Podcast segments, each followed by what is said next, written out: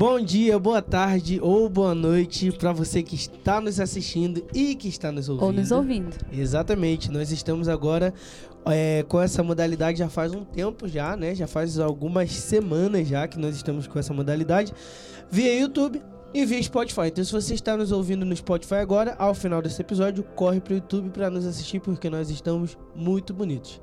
Beleza? Tá bom. Eu sempre falo isso, né? Sempre fala isso. Hoje nós estamos aqui com os, os nossos pais, né, Jéssica? É. Então, já temos. Hoje a gente vai ficar mais comportado. Exatamente, temos várias pessoas pretas aqui, bonitas. Tivemos até que aumentar a lu- a luz aqui. Por causa de vocês. Pra mim, então, estamos minha aqui, cutis é clarinha aqui. estamos aqui com meu pai, o pastor da igreja. Ah, bom dia, boa tarde ou boa noite. É um prazer estar aqui novamente. Obrigado pela oportunidade aí, meninos, e pelo convite para estar aqui hoje mais uma vez. É isso aí. Estamos com a nossa mãe, a Margot. Eu sempre sonhei em falar isso, né? Bom dia, boa tarde ou Ah! boa noite. Ah, pelo amor de Deus. É um prazer muito grande estar aqui com os meus Sonho filhos, fraco. meu esposo. Que bom, que momento legal, então. Lá tu vê o sonho dela. É, deixa ela, deixa Acorda ela. e fala pra mim, bom dia, boa tarde, boa É. noite. Deixa ela. É, E hoje o nosso é, tema sim. vai ser fé. Simplesmente crer. É, eu queria saber então pra vocês aqui. É, primeiro minha mãe, que meu pai fala um pouco mais, né? E tudo mais. A gente vai saber que ele vai tomar um pouco mais do podcast. Hoje eu vou Ele ficar é quieto praticamente. Hoje, é a Margot que vai falar. Então, gostaria de saber da minha mãe, é, se. Da Margot. É Margot, minha mãe, tanto faz, tá, gente? É, se. Pra senhora, o o que é fé? Se a senhora tem alguma experiência na vida em que a senhora teve que crer em meio a tanta. a, a tanta tribulação, assim. Tanta. Sem É. chorar. É. Fé é confiança, né? Você confiar em algo que você não tá vendo, que você é praticamente impossível de acontecer. E pra mim, fé é isso. E eu passei por vários momentos, né, que a gente teve que exercer um pouquinho da nossa fé. Assim, agora, pouco tempo, eu tive uma dificuldade bem grande e a maioria das pessoas já conhece, já sabe. É, eu tive Covid, fiquei internada durante 12 dias e ali eu tive que exercer bastante da minha fé. Né, porque no período que eu estive ali foi uma um período bem difícil, né? No qual eu estava internada, meu pai também estava internado no Rio. Eu falei para as crianças, não, vou- eu vou chorar, mas eu vou tentar me controlar. Meu pai estava internado lá no Rio, então, assim, eu tive que ter fé, realmente. Eu tive que me, me, me apegar no Senhor para poder a gente passar por aquela situação. É, ter fé para poder demonstrar para os meus filhos, para o meu marido, para os meus familiares que estava tudo bem, que ia ficar tudo bem. Mas é bem difícil. Mas graças a Deus nós conseguimos passar. Graças a Deus. E hoje estamos aqui gravando um podcast. Isso aí. Isso aí. E o senhor, pai, tem alguma experiência pra contar pra gente onde teve que ter fé? Ah, algumas, né? Eu acho que uma das maiores na, na vida, eu poderia falar em várias etapas da vida, alguns momentos que a gente teve que ter fé. Ah, quando é, ganhei o primeiro instrumento, quando eu estava mudando a minha vida por causa do casamento, ah, quando estava tendo o primeiro neném, é, quando a gente estava indo para o ministério, é, algumas situações que acontecem na vida que tu fica numa sinuca de bico e você pede a Deus ali, você não tem outro recurso. Mas eu acho que a maior de todas até então foi a nossa vinda para Campo Grande.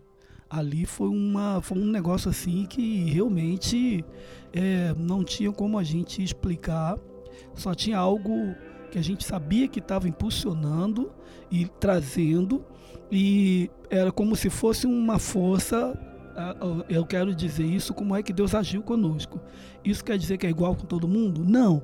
Mas com a gente, comigo particularmente, assim, eu tinha convicção de que era para vir para cá. E a Margot, como é que eu ia falar isso? Porque a Margot tava, a gente tava com o Juan. Juan tinha, não tinha seis meses. E ia fazer, né? Seis meses. Ia fazer seis meses. Eu tava com um estúdio que tinha um sócio meu que tinha gasto 300 mil. e eu entrei com mão de obra, ele entrou com a, financeira, a parte financeira e o estúdio ficou lindo, todo o equipamento que precisava ficou lindo e isso tudo junto. Eu era é, licenciado na nossa igreja mãe, a nossa igreja mãe, a gente estava indo bem no Ministério de Louvor, ajudando, estava terminando esse processo aí todo do seminário para passar pela banca e tinha ficado reprovado.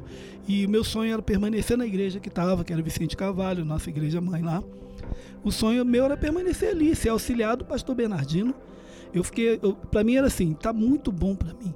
Você auxiliar aqui do pastor Bernardino e a gente vai tocar o barco aqui. As coisas já estão indo bem. Eu estava toda quarta-feira e todo domingo lá com ele.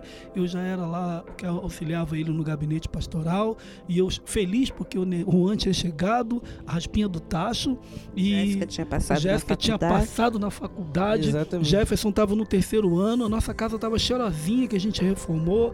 A gente não mora no melhor lugar do mundo lá no Rio de Janeiro, mas a casa é nossa. E reformamos a casa, ficou aquela casa com cheirinho de novo, com Tudo bebê, estabilizado. né? tudo certo. Eu, eu saía de manhã para ir pro estúdio, eu brincava, ganhava dinheiro brincando porque eu amava ir para aquele lugar. Tava tudo bem. E Deus vira tudo e fala assim: olha, vai para Campo Grande. O nosso con- conselho missionário eh, fez a proposta, era uma proposta impossível. E nisso tudo Deus foi movendo. Se eu for contar tudo aqui, a gente vai precisar de umas duas horas.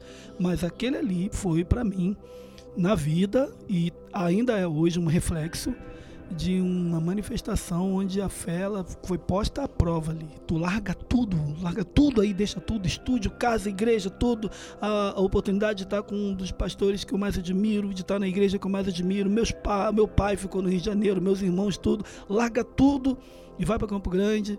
E conversei com Margot, falei, olha, tô pronto. Ela estremeceu na base. Um dia ela conta essa história, se não contar hoje. Quando ela eh, se, se resolveu com Deus, a gente pegou e veio. Vim para cá, fiquei 22 dias, depois vieram Margot e Jefferson e Juan e tal. Mas estamos aqui, viemos para ficar seis meses e estamos aqui até agora, seis, seis anos. Seis meses virou seis anos. E a gente não voltou mais, não, não, temos, mais, não temos o desejo de voltar para o Rio, porque aqui nós descobrimos uma nova família, um novo lugar, Deus e a gente foi vendo ao longo do tempo aquilo que Deus queria. Se não tivesse dado aí, não tivesse a gente colocado a confiança no Senhor, e isso é fé, é você pular no escuro, você não sabe o que vai acontecer amanhã. Você larga a tua estabilidade, larga tudo bem, toda a sua tranquilidade, equilíbrio, a paz e equilíbrio para ir para algo que Deus está te mostrando, mas você não consegue vislumbrar o dia de amanhã.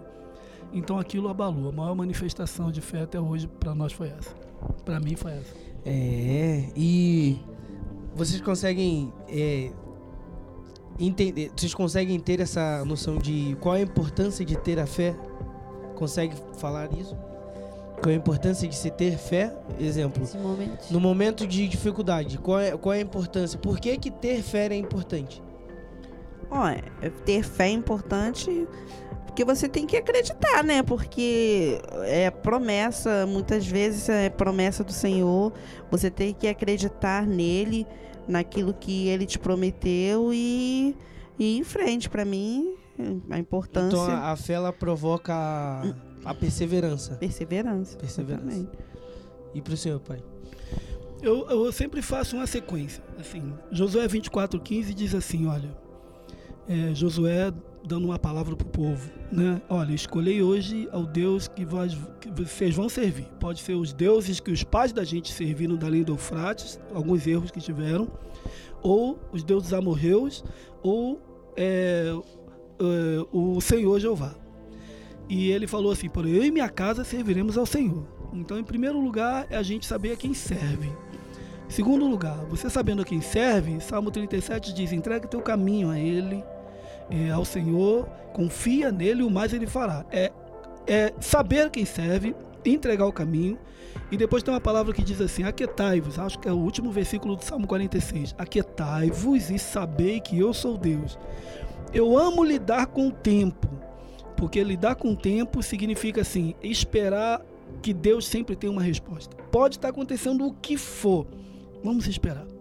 Por que esperar? Porque a gente sabe que alguma coisa Deus vai fazer, está Uhum. fazendo, alguma coisa Ele quer dizer. Deixa eu Isso para uma- mim é minha, para mim é questão de como se lida com a questão da fé. Uhum. É, é crer numa coisa que você não está vendo, mas saber que Deus vai prover aquilo. Como? Não sei, mas e deixa eu vai. fazer uma pergunta dentro disso. Já teve algum momento em que é, vocês conseguem ver que, tipo, não, não teve fé? Como é que foi passar por um momento em que não, não se teve fé, que A- seu- Se perdeu a fé. se perdeu a e fé? E, vocês como é que o foi poder- passar por um momento em que, você, em que o senhor perdeu a fé, que a senhora perdeu a fé? E como é que foi a experiência? Ah, no meu caso, não é a questão de perder a fé, mas é quando ela fica abalada. A fé fica abalada. A fé da gente abala, claro que abala. É, por exemplo, e a gente pega um monte de gente na Bíblia que tiveram a fé abalada. Ah, um caso emblemático é Elias. Num dia ele teve fé, creu, Deus agiu, tacou fogo ali no, na- naquele altar, no- na oferta que tinha preparado. Ele matou 400 profetas, mais 450 Baalis, 850 homens que levavam o povo a pecar atrás de Baal. No outro dia ele correu de Jezabel que falou que ia matar ele. Abalou a fé. E ele correu muito, reclamou com o Senhor e pediu para morrer. O grande profeta Elias pediu para morrer. E Deus foi tão maravilhoso com ele. O encontro de Elias com Deus foi tão bom que Deus falou assim: nem vai morrer. É, você não vai morrer agora. Inclusive, você vai voltar para onde você estava. Você vai ordenar alguns, algum rei, alguma outra coisa. E nem vai passar pela morte. Alguém que pediu para morrer não passou.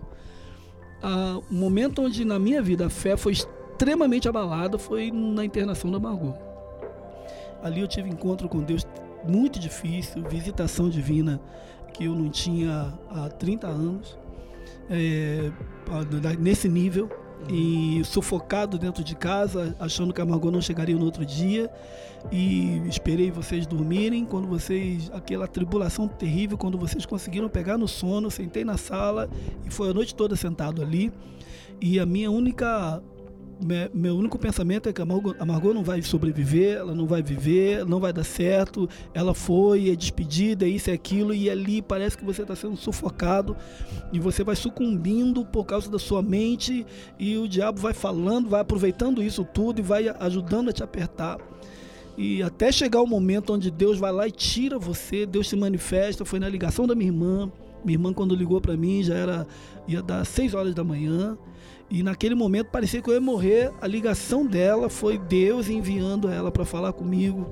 E ela começou a falar: calma, calma o coração, faz um chazinho. De onde ela estava, do Rio de Janeiro, falou: o que, que você tem aí? Eu levantei capengando, procurei, tem chá de erva doce aqui, camomila. Ela faz um chá, fiz um chá, tomei. E ela foi falando comigo ali por quase uma hora. E ela foi acalmando o meu coração. E eu entendi que era Deus enviando. Mas a fé, quando fica abalada, porque você tem a confiança plena no Senhor. Quando você perde essa base, você perde tudo. Tudo, literalmente, você perde tudo. Seu pilar central é saber que Deus está no negócio.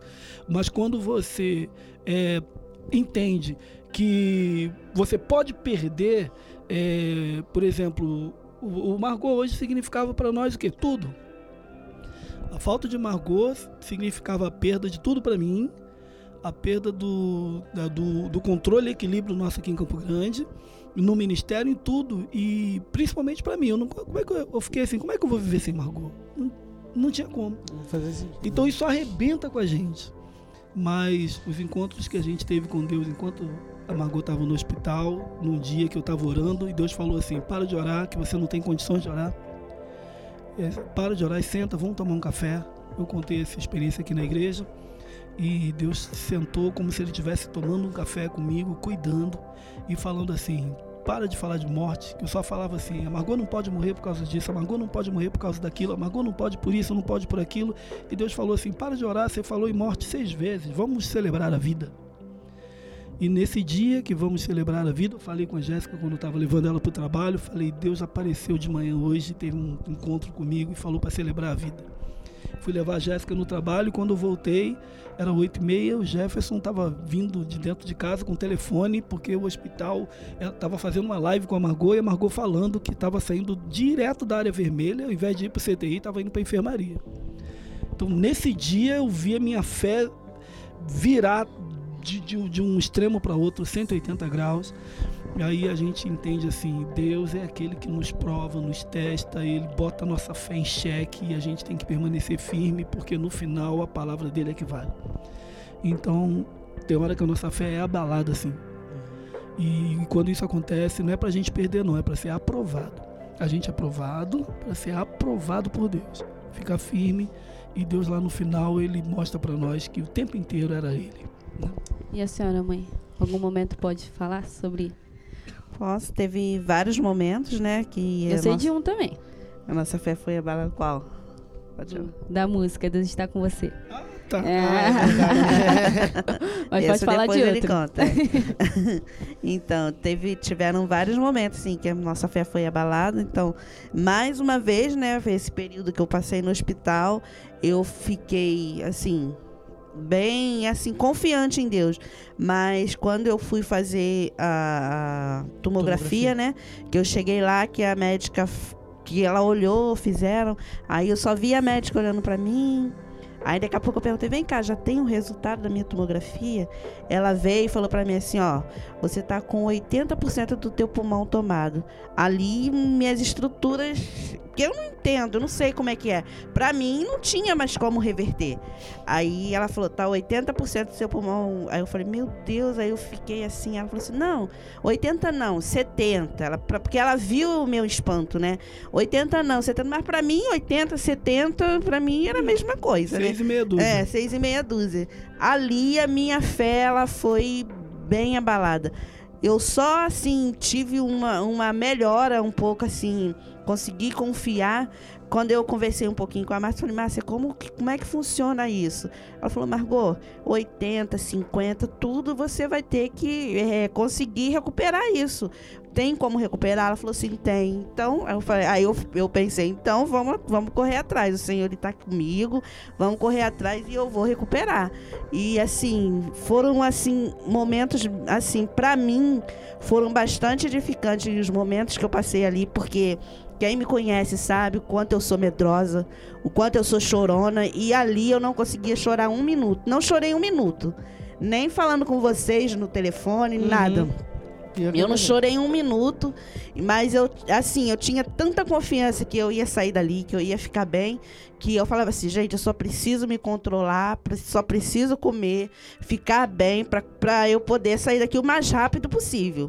E eu só pensava nisso, eu não pensava que eu ia morrer, com essas coisas todas. Tanto que quando o enfermeiro colocou o negócio de me entubar assim, eu fiquei, meu Deus, pra que que é isso? E chegava outra pessoa, eles entubavam, eu ficava olhando aquela situação toda à minha volta e eu não conseguia me desesperar. Não conseguia ficar desesperada. Em momento nenhum eu fiquei desesperada. Nem quando a Márcia chegou para me dar a notícia de que meu pai estava internado, eu falei pro Neném, eu não consegui. Assim, parece que eu estava anestesiada. Eu, Uhum. não, eu não conseguia sentir aquele desespero que eu imaginava que eu sentiria. Então, para mim, aquilo foi um momento de fé, porque só Deus mesmo. Só Deus, porque me conhecendo como as pessoas conhecem, hum, eu já estaria em pânico, em desespero, só em estar dentro daquele hospital. Mas Deus, ele. A senhora acha que esse período foi um aprendizado? Nossa, foi. Algum, foi alguma coisa que Deus quis te ensinar? Nossa, foi um tratamento para mim. Assim, que às vezes a gente acha que tem o controle das coisas, né? A gente acha que assim, vai passar por determinadas situações que a gente vai, assim, não sei como explicar. A gente vai passar por determinadas situações, a gente não aguenta passar por essas Aham. situações. E Deus mostra que ele está conosco, ele vai nos ajudar, vai nos sustentar. Então, para mim, foi um aprendizado muito grande, porque eu não me imaginaria, na pior das hipóteses, eu me imaginaria ali dentro daquele hospital. Na verdade, você ficou brigando o tempo inteiro pra não ir, né? É, Qua- Quase morrendo em casa de falta de Pra ar, não pedindo não me leva pro hospital, que vão me entubar. E acabou que lá que foi o recurso que Deus usou para a volta da Margot para casa. é. E foi, assim, um aprendizado muito grande que a gente não tem controle das coisas, né? É. Não temos o controle de nada em nossas vidas. É isso aí. E são nesses momentos que Deus é, entra, né, com, com seu poder e tudo mais. Quando a gente deixa de acreditar, Deus vem e traz pra gente todo o suporte que a gente precisa. Não deixa de trazer, né, o suporte, mas parece que nesses momentos que a gente vê que ele tá trabalhando. Exato. É, eu não queria deixar passar mas eu queria que você, o senhor falasse sobre essa, Ah, é, sobre essa, a música. essa parte da música, porque pra mim é um é um marco assim, ape- a- além desse desse marco do Covid que pra mim foi muito grande também. Mas essa, essa questão da música que ele vai eu acho que contar é, agora. o parte do, do Covid é um marco na vida da família, né? é, O, do, o da música acho que é do, do casal, porque a gente eu nem lembro. eu não, é, eu não, eu não acho que eu nem- não, a gente nem era a nascido, não era era, nascido. não era nascido. É, Mas já era? era Jéssica, foi né? em 2000. 2000? Ah, Você é de era. 97, Eu né? tinha um 97. ano, E o eu Jess tinha um também. Então é 99. Eu sou 99. Então. Mas desde quando eles contaram, assim, eu vi, eu senti que seria um, um eu vou carregar isso pra sempre, assim, comigo, Sim, porque parece que quando eles deixaram de acreditar, Deus e falou, não, peraí, vamos arrumar isso aqui. Conta aí, pai. Foi em 2000, né, Mago? 2000 foi assim, a virada do milênio, né? Não é a virada de ano, virada do milênio. Tinha o bug do milênio na época. Então a expectativa da virada de 2000, 99 para 2000 era muito grande no mundo inteiro. Um menino conseguiu descobrir aí o código para zerar os computadores que tinham um bug terrível aí. Então foi um negócio apocalíptico. Muitas superstições. E a minha família toda, como sempre, se reuniu para fazer um churrasco e tal, de final de ano. Tal. E eu e Margot estávamos lá. A gente tinha cinco anos de casado, já tinha os dois bebês, carregando os dois tal. E a gente brigou muito feio aquele dia, né? E um, um, um tempo, um ano que era para ser um marco na, na vida da gente, do milênio. Eu e Margot, a gente discutiu muito feio lá no meio, na- no meio do churrasco lá da minha família. Ninguém viu a discussão, mas eu e ela nos desentendemos profundamente ao ponto de tava meio garoando assim, e a casa dos meus parentes para minha casa dá cerca de uns um quilômetro, quilômetro e meio, um quilômetro por aí assim. Dava, né? É que dava. É, dava. Dava cerca de... E a gente, eu falei, ó, vamos embora pra casa. E fomos a pé de madrugada, na garoa, eu chateado, andando lá na frente, ela lá atrás. Não sei porque as mulheres fazem isso, quando tá chate- chateado. Pai, é por causa da sua perna, pai. Ah, Ela não consegue acompanhar a gente então, até né, hoje. Nesse caso, Até não dá, né? Fica toque, toque, toque, toque, né? Ai, cai. É. Aí ando- imagina andando eu, Jéssica e Jefferson junto. Os três torres. Os três no mesmo passo, três pernas de 1,20. É a Margot lá atrás, coitada, né? E eu com só- raiva, Ela só alcança a gente quando ela cata cavaco. ela dá uma. Margot cai toda hora. Então ela cata cavaco e corre e chega próximo. Aí carregando as duas crianças e andando lá na frente com raiva e ela chateada, chorando. Eu muito estressado, fomos pra casa. Chegamos em casa e o negócio era muito feio, não queria olhar na cara dela, ela muito menos na minha. E cada um pra um canto e tal. E eu sentei na sala e fiquei triste, porque uma época tão marcante, a gente ter tido uma briga tão feia. E a gente não brigava daquela forma. Quando tinha desentendimento era coisa natural, básica, mas aquela foi muito feia. E eu, não, eu tava com raiva e eu não tinha coragem de falar com ela, nem para pedir perdão, nem para nada. Eu não queria, eu não queria, não queria mais nada. Eu sentei na sala, Margot foi pro quarto e eu peguei o violão e fiquei tocando violão. Quando eu tô meio chateado assim, eu procuro um instrumento para tocar, ou um teclado, ou um violão, fico na minha quieto e tal. E comecei a tocar. E quando eu comecei a tocar, eu comecei a falar com Deus, perguntando a ele, Senhor, como é que vai ser isso? Que eu tô muito chateado, sei que ela também tá chateada, eu não vou pedir perdão, não vou falar nada. E como é que vai ficar isso? Porque era um, vai ser um marco, um, um ambiente tão gostoso para nós. E deixei minha família para lá, o pessoal ficou lá. Então o que que me acontece? Quando eu comecei a perguntar isso, eu, eu- no meio dessa, dessa, da- dessa, dessa ligação, eu fiquei falando com Deus: será que tem como reverter isso aqui? Será que tem como a gente mudar? Será que tem como a gente não separar por causa de alguma coisa assim? E Deus começou a derramar no meu coração um monte de coisas que aconteceram no passado. Mar vermelho se abrindo, que era impossível, abrir um mar para o povo passar. As dez pragas do Egito, José preso, José virando governador, Sadraque, Mesaque e Abidnego, eles entrando na fornalha, a estátua de Nabucodonosor caindo, sabe? A Daniel na cova dos leões, e Deus destruindo a muralha de Jericó para o povo poder entrar, mandando o, o, a, a, a- o maná. E veio, é, é, foi um, um vídeo que passou na minha frente com tudo isso muito rápido, acelerado. Brrr, tum. Quando acabou aquilo, eu fiquei extasiado e comecei a cantar uma canção.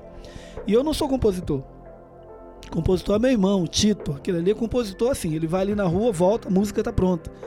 compositor na família é meu tio Joel. Então a gente tem dois compositores, que é o Joel e meu irmão. Eu sou músico, entendo que a minha área é produção musical, artística. Mas algumas vezes na vida eu fiz música. Nesse dia eu fiz uma. é, na verdade, aí, aí que tá a prova. Eu não fiz. Deus deu de um jeito que eu não escrevi, assim, eu não sentei para querer, ah, vou fazer uma canção. Eu comecei a cantar. E a, cantão, a canção que eu cantava era de acordo com tudo aquilo que eu estava vendo. E o Senhor falando no coração assim: se tudo isso aconteceu, eu destruí, coisas eu construí, eu protegi, eu, destru, eu arruinei, eu fiz acontecer, também posso fazer na tua vida. Aí eu comecei a cantar. Nada é tão difícil, nada é impossível, nada é tão grande, nada é tão forte que Deus não possa destruir ou que Deus não possa construir. Nada é tão perfeito que seja imutável, nada é tão firme que seja inabalável que Deus não possa destruir ou que Deus não possa construir. Aí o refrão diz: Esse Deus, ele está com você. Se estiveres sozinho e triste até chorar, Deus está com você. Ah, como é que é? Se pelo vale da sombra você passar, Deus está com você. Então essa canção ela enfatizava a ideia de que por pior que eu estivesse com a Margot e ela comigo, Deus estava com a gente. E eu estava cantando assim de olho fechado e preocupado de não estar escrevendo a canção, porque a gente erra. Aí a Margot senta do meu lado, me ouvindo cantar e começa a anotar tudo que eu estava cantando. E pela primeira vez na vida eu fiz uma música do começo ao final sem ter que fazer rascunho ela veio pronta, Deus deu, e essa virou a música da gente. É a música que a Jéssica vai gravar daqui a pouco, esses dias daqui para o final do ano. A gente tem produção para fazer dos jovens aqui da igreja e também da Jéssica Jefferson, e eles vão produzir essa canção. Mas essa se tornou um marco para nós, porque a gente diz assim, é a nossa música, né? Ela hoje ela está fazendo 21 anos essa canção, né? Vai fazer no final do ano aí 22 anos. E há 22 anos Deus testou a gente. Moral, como terminou aquilo? Quando eu terminei de cantar a música, a gente achou a música linda e eu não me lembrava mais que estava chateado com Margot e nem ela comigo. E a gente nem pediu perdão. Aliás, tu tinha que me pedir perdão hoje. Resgatando uma briga de 20 anos atrás. Você não me pediu perdão. Inclusive, Lembrando Verdade. agora. Que Você não pede logo. Está na hora de fazer outra música, né? Vou esperar tu me pedir perdão. Ela não me pediu perdão. Não era culpa tua briga? Aí o que que acontece? Acabou. Ou seja, quem acabou com aquela briga? Deus. E como ele acabou? Deu uma música pra nós. A gente não fez mais música, a gente não brigou dessa forma, né? Quer brigar pra ter outra? Então a gente senta um dia pra escrever que vai ser melhor. Mas Deus acabou com a nossa briga aquele dia através de uma canção. Ou seja, no momento mais difícil, Deus entra e traz adoração para nós. Aí a gente entende porque que Paulo e Silas, naquele momento de tribulação terrível na cadeia, cantavam. Eu fico imaginando como é que Daniel não passou a noite na cova dos leões. Deus sempre chega nesse momento e traz algo novo para nós. Essa música a gente vai gravar em breve e a gente disponibiliza para os irmãos poderem ouvir. Vocês ouvirem. É, mãe, eu queria fazer uma pergunta pra fechar. Eu tenho costume de falar mãe, eu vou Margot, não sei. Ah, como é. mãe, todo mundo. Por isso que eu falei, mãe e Margot, mesma coisa, gente. É, como, como a senhora é, falaria para os nossos ouvintes? é, como seria possível? é, como assim? Como fortalecer a nossa fé? Como é, não existe um método para isso, né? Mas como a senhora falaria? Como como fazer para fortalecer a nossa fé, né? Sabendo que você será aprovado, porque Isso se que eu ia você falar quer ser- agora. Se você quer fortalecer a fé, você será aprovado. É, é, assim, uma, uma cartilha pra isso, cartilha para isso a gente não tem, né? A gente, é o que o Nem falou no início, a gente sabe em quem a gente crê, né? Em quem eu tenho crido. Se você sabe em quem você tem crido, para isso é, é tranquilamente você tem essa fé, você conhece essa fé. Aham. Você é automático, você conhece essa fé, você pratica essa fé, essa fé. Então a fé não é, não é algo que você busca, bu- é, você tem que buscar, você é, é uma prática, né? Uma prática diária. Cada dia você tem que estar praticando aquilo ali. E assim, quando a gente é aprovado, assim, é bem complicado mesmo. A fé estremece, abala. Oh. Mas você sabe em quem você tem crido. Você se abala. Você não perde a fé. Você fica abalado, mas não perde a fé. Como nem falou também, que a fé dele foi abalada, a minha, de qualquer outra pessoa, pode ser abalada, mas perder a fé, você não perde. E o senhor, pai? Quer complementar? A pergunta foi qual? Como, podemos fortalecer a fé? fortalecer? Ah, então, a, a resposta é essa que a Jéssica falou. Fortalecimento da fé vem à medida que a gente vai vencendo as dificuldades. Há um texto lá em Romanos 5,3 que diz assim: a perseverança ela vai produzir em nós a, a esperança, né? E a tribulação, perdoe. Romanos 5,3 diz assim: a tribulação produz em nós perseverança, e a perseverança produz em nós. é, não é esperança, não produz em nós experiência. E a experiência vai produzir esperança. Então, é persevera é, tribulação, perseverança, Perseverança. experiência e esperança. Sim. A fé, ela está envolvida nesse processo aqui. Por quê? Primeiro vem uma tribulação. A sua fé pode ser abalada, mas você persevera, esperando o bem que vem do Senhor. Quando você persevera, você vence. Aí você venceu. Uma vez que você venceu, deu problema ali não? Falou não? Peraí. Dá uma olhada ali e vê se deu algum problema. Não. Não?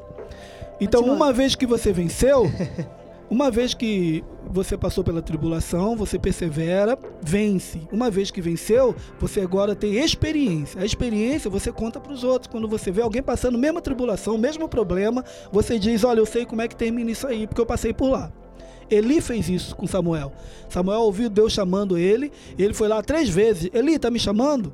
Até Eli se dar conta e falar assim: Olha, Fala, Senhor, que o servo, que teu servo ouve. Ou seja, ele sabia porque ele já tinha passado por um processo desse. A gente, quando tem experiência, a gente ensina, a gente divide, a gente explica, a gente conduz. E a esperança é assim: se vier uma outra, você já sabe que aquilo ali, como é que vai terminar, já sabe que, como é que você vence. E se- ainda que a tribulação seja maior, as experiências que você teve no passado, quando você olha para trás e vê Deus, você sabe que essa que veio é mais uma que você também pode vencer em Cristo Jesus.